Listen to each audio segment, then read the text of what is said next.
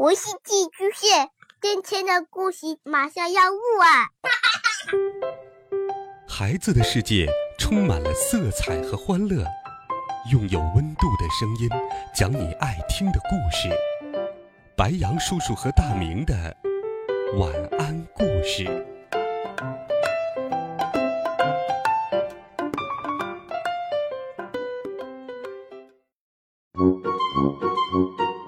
小朋友们、同学们，大家好，欢迎收听白羊叔叔讲故事。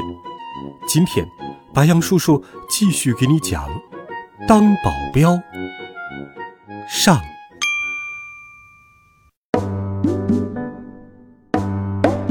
这一天，猪太太和邻居杨太太，还有毛驴太太坐在一起聊天儿。杨太太和毛驴太太使劲夸自己的孩子，把下巴都讲长了。毛驴太太说：“他的儿子叫得可响了。那天大狼那家伙来了，他儿子啊啊一通叫，把大狼吓坏了，转身就逃。”杨太太说：“他的儿子那叫一个聪明，连老师不明白的都得去问他。”猪太太不甘心落后，也夸起自己那一群娃娃来。哇，真了不起！一顿饭，他们把七百二十八个馒头，还有十大锅粥吃了个精光。毛驴太太一听，哈哈大笑起来：“嘿嘿，吃得多算什么本事呀？”羊太太说：“咩，就是嘛。”猪太太说：“他们都是女孩子呀。”毛驴太太说：“那就更糟了，哈哈哈，一群大肚子小姐。”羊太太说：“咩，就是嘛。”猪太太有些不好意思，她红着脸说：“其实不光是吃的多，我的孩子里也有又聪明又能干的。”接下来，他就把他的儿子小十二，怎么吓跑了大狼先生。怎么开枪打跑了月牙熊？哇啦哇啦的讲了一大通。过了三天，鸭太太一大早就找上门来，她有五百个鸭蛋，想送到城里她姐姐的鲜蛋公司去，可是路很远，还有强盗出没，她想请小猪当保镖。上回的五百个鸭蛋是他亲自送的。结果半路上遇到强盗，鸭蛋连同小车子一起给抢走了。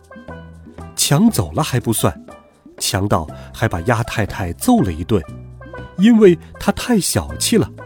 不就是五百个鸭蛋吗？嘎嘎嘎的瞎叫唤个什么？这些，鸭太太可没有对猪太太讲，怕他听了害怕，不肯让小猪替他护送了。尽管这样，猪太太还是说：“哎呦，那可不成！我们小猪还小，要是真碰上强盗，那可怎么办？”鸭太太撇撇扁嘴巴：“嘎，瞧瞧是不是？杨太太跟我讲的时候，我就说你乱夸儿子，瞎吹一气，说对了吧？”小猪在一旁说：“妈妈，我去。”他可不喜欢别人说他的妈妈乱吹一气。小猪跟着鸭太太到了他的家里，看看地上的一大堆鸭蛋，小猪挠挠头说：“这东西没有耳朵，也没有尾巴，圆滚滚的，不好拿。你们家有箩筐吗？”鸭太太翻翻眼睛说：“嘎，要是有箩筐，我找保镖干什么？”当保镖的还管借箩筐啊？可是小猪什么也没说，立刻去找箩筐。他跑到驴先生家，驴先生虽然有时候也会“嗯啊啊”的大叫，好像很凶，可是待人非常和气。他一听小猪要借箩筐，立刻笑着说：“嗯嗯嗯嗯。”没问题，都是老街坊了。驴先生让小猪替他推磨，说他去找箩筐，小猪就用力推起大磨来。小猪推了十圈，驴先生没有回来；他推了一百圈，驴先生还是没有回来。后来他推到一千圈了，累得满头大汗，气喘吁吁，驴先生还是没有回来。小猪看看天空，太阳已经从东边移到了头顶上。他自言自语地说：“一定是他家没有箩筐，到山上去砍竹子了，要给我编两只新的。驴先生真好。”这么一想，他心里很感动，推磨推得更起劲儿了。到了下午。驴先生才提着两个破箩筐走来，他高兴地说：“啊啊，这个娃娃真能干，把两袋麦子都磨完了。怪不得你妈妈老是夸你。都过晌午了，我本该留你吃午饭的，可是看样子你很着急，那你就快回家吧。”啊啊！小猪拿着箩筐，跑回家里吃午饭。他实在是饿坏了。吃过饭。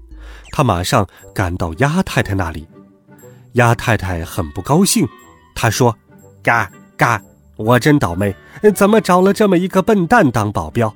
借两个箩筐就用了大半天儿，扁担呢？你瞧，又忘了扁担。”小猪听了鸭太太的话，转身就跑。他到牛先生家去借扁担。牛先生说：“妹儿，对不起。”扁担，我等会儿挑水还要用，这会儿我正忙着。要不这么着吧，你替我把水缸挑满，再拿走扁担。小猪很高兴，他没时间等了。没想到，牛先生的水缸里连一滴水也没有，那口水缸还好大好大，小猪要搬来梯子，才能把水桶提上去。等到他把大水缸装满水，天都黑了。小猪拿着扁担跑到鸭太太家去，告诉他，明天一清早就出发。鸭太太发脾气了：“呀呀，早知道这样，我就自己去送了。我家开的是鲜蛋公司，可不是臭蛋公司。你要是真像你妈妈说的那么勇敢，就今天晚上动身吧。”小猪觉得有点对不起鸭太太，他说：“好吧，我现在就出发。”他把五百个鸭蛋分装在两个箩筐里，挑起担子就走出去。小猪走得很起劲儿，可是出了镇子以后，他才觉得自己只是孤单单一个，心里有点害怕了。没有月亮，野外一片漆黑，天空中倒是有几颗星星，但都是绿色的，像大狼的眼睛，使劲儿盯着他。真黑呀！小猪心里想：这是什么在沙沙响？是不是强盗正盯在我后头？他又想：我为什么骗妈妈说我在门口玩一会儿？要是妈妈跟我一起走，我就不会这么害怕了。我跟妈妈一边走路一边说话，多好啊！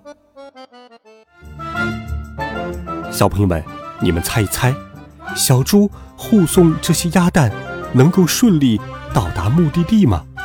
欢迎留言告诉白杨叔叔，微信搜索“白杨叔叔讲故事”，每天都有好听的故事与你相伴。孩子们。明天见，晚安，好梦。